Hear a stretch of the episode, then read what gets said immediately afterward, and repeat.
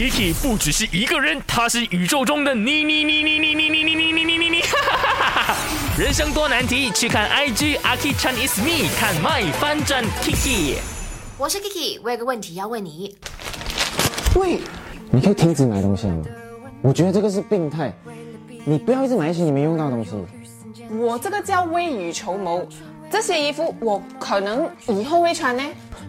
你每次都这样讲，然后结果一堆没有拆过 price 的衣服都在你的衣橱里面，人家又讲过季啊要丢掉。Hello 先生，我用我自己的钱买东西哦。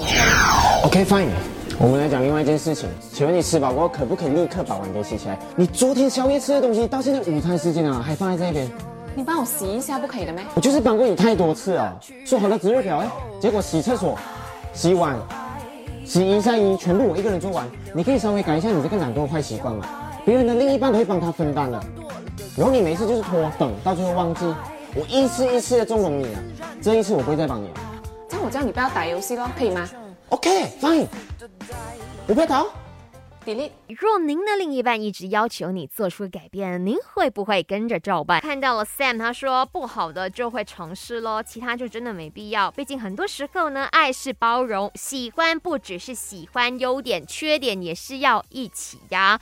OK，如果你这时候你一直在 complain 你的另一半的话，欢迎大家去听 z a k t i n 的新歌《第一秒》。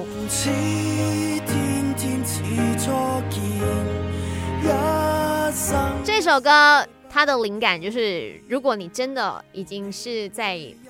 嗯，厌恶你另一半的话，请回想当初你喜欢上他第一秒的原因是什么？我觉得如果啦，你的另一半是有很多不好的生活作息习惯，OK，那些坏习惯你要他改的话，这个可以，你可以去要求他，希望他稍微的把它给纠正回来。可是如果你是跟他在一起了好几年过后，或者几个月之后，你才突然间讲，哟。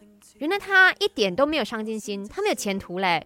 我要他改，我希望你换工作，我希望你呃接下来有什么人生规划，我希望你赚大钱之类的。OK，这个要求就有一点多了。OK，毕竟说当初你爱上他的时候，或者是你们确定这段关系之前，你一定是跟他相处了很长的一段时间，你发现到你们的理念。你们的未来计划都是很契合的，才会开始的嘛，对不对？所以你一直要求别人改变之前，也一定要想一想，这对吗？或者是这有必要吗？嗯哼。